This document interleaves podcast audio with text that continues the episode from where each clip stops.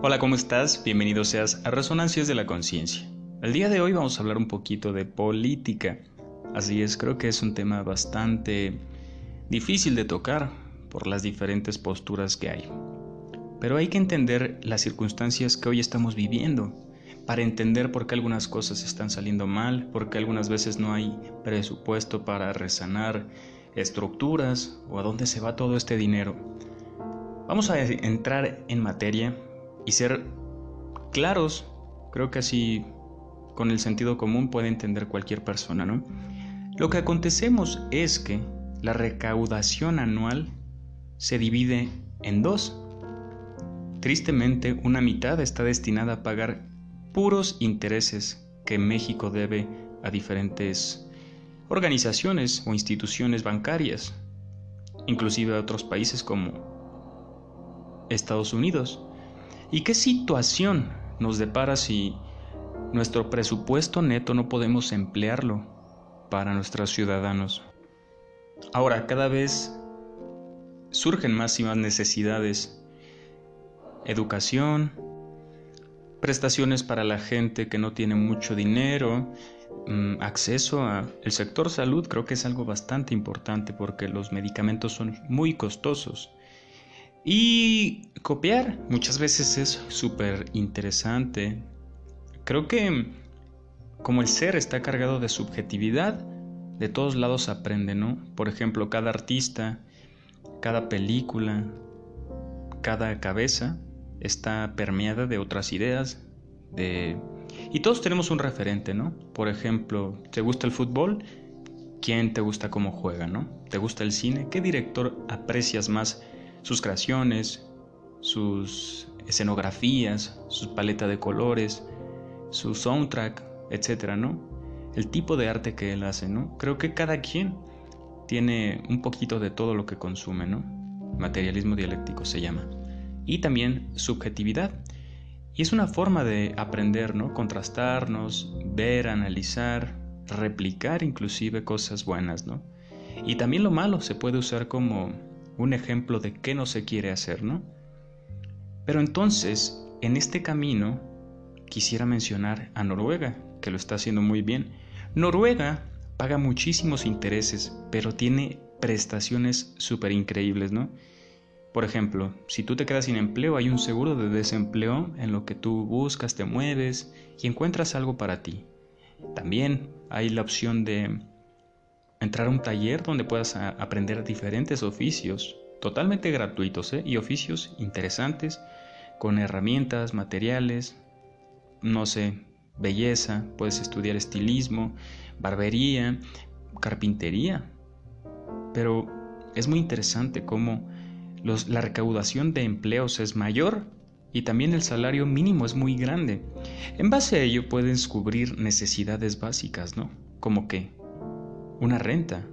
Si tú tienes la angustia de ver si te va a alcanzar o no para pagar la renta, para comer, para que tu hijo tenga la leche, pañales, es muy difícil, oílo bien, que rindas, que des un desempeño.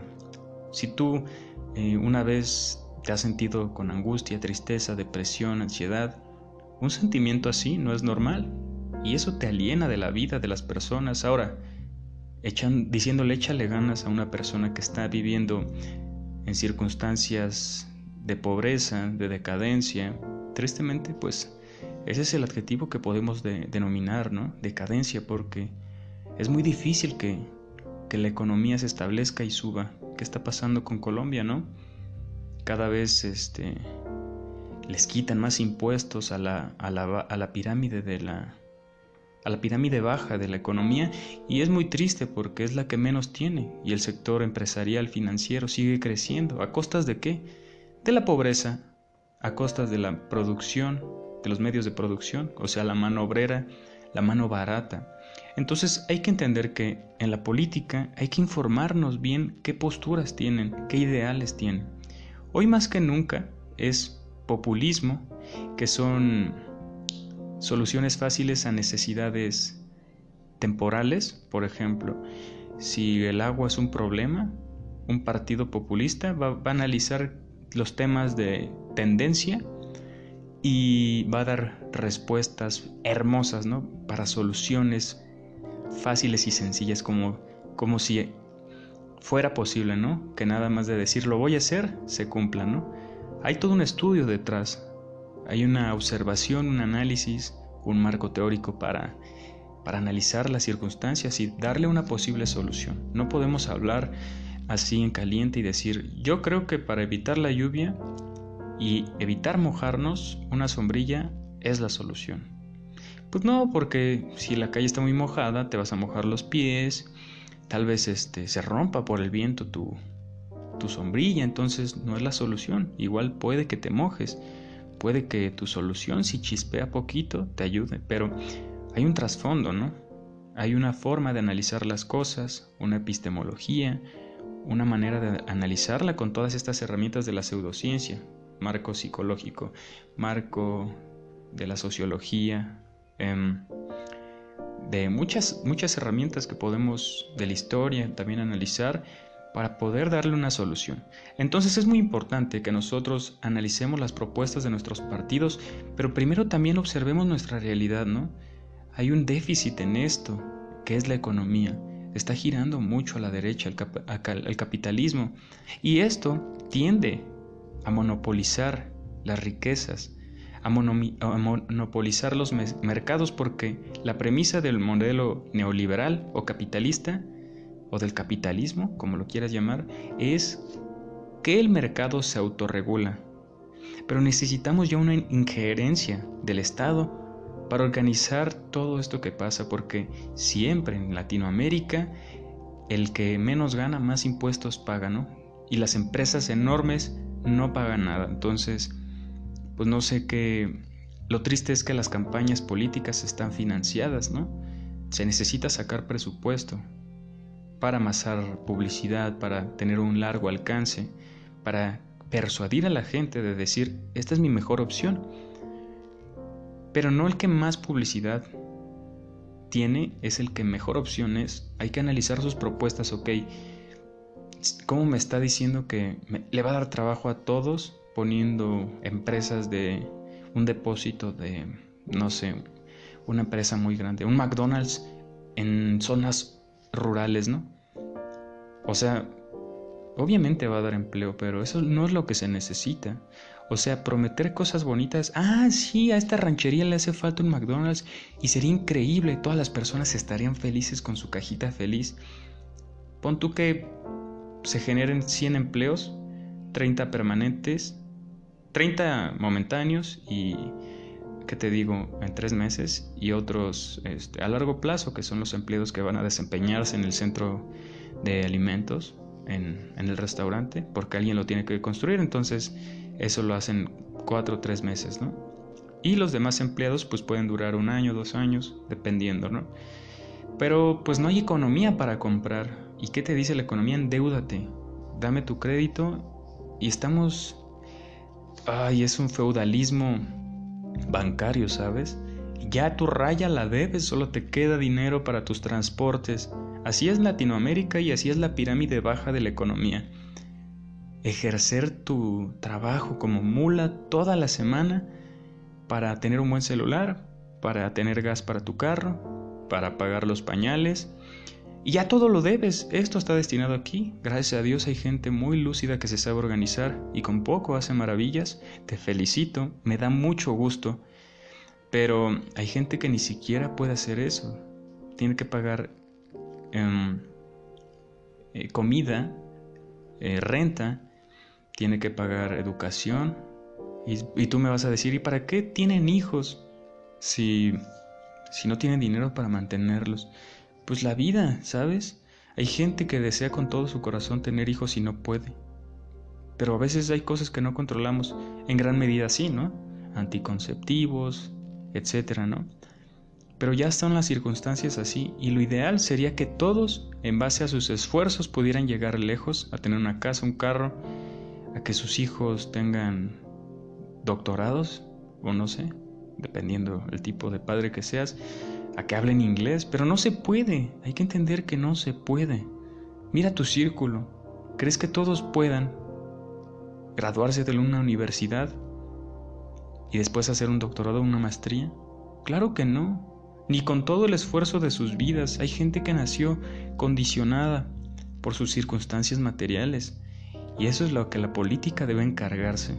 La política debe encargarse de estudiar las necesidades principales de, pues, ¿quién hace la, política, no? La democracia. ¿Y quién hace la democracia? La gente que vota. ¿Y quién vota? Pues la gente que necesita, la gente que trabaja, se esfuerza. Ellos necesitan, todos necesitamos. Y la democracia es interesante, importante, porque en base a ella podemos elegir qué tipo de bienestar queremos, ¿no?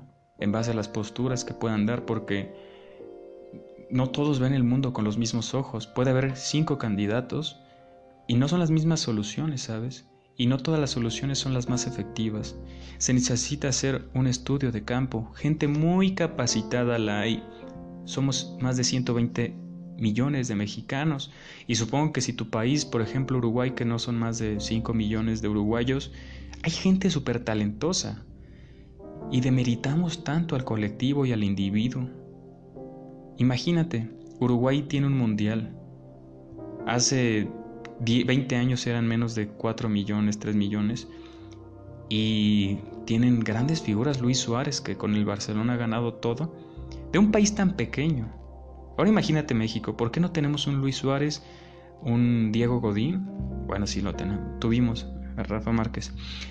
A varios, pero en contraste son los alcances y logros que tienen. ¿Cómo puede haber, no creo que, o tal vez sí, que el scouting o el talento sea mejor escauteado es importante para los para la proyección de los resultados. ¿Quieres ver resultados? Pues invierte en un, análisis objetivo de campo, un análisis científico, un análisis estructurado. Lo triste es que la corrupción hace que el encargado de estos análisis o de dar soluciones o de analizar las cosas sea el amigo, el compadre, gente que no sabe, gente que no está especializada, tal vez sí con una carrera, o porque algunos puestos públicos o altos necesitan experiencia y carrera, pero después de ahí, ¿qué pasa?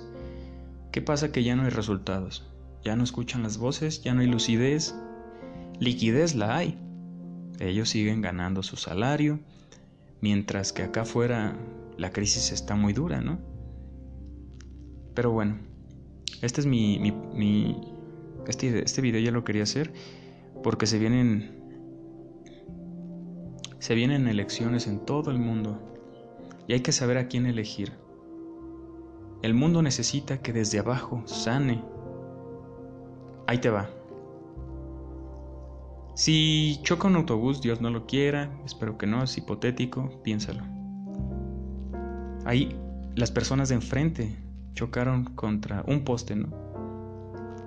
Y está lleno, ¿no?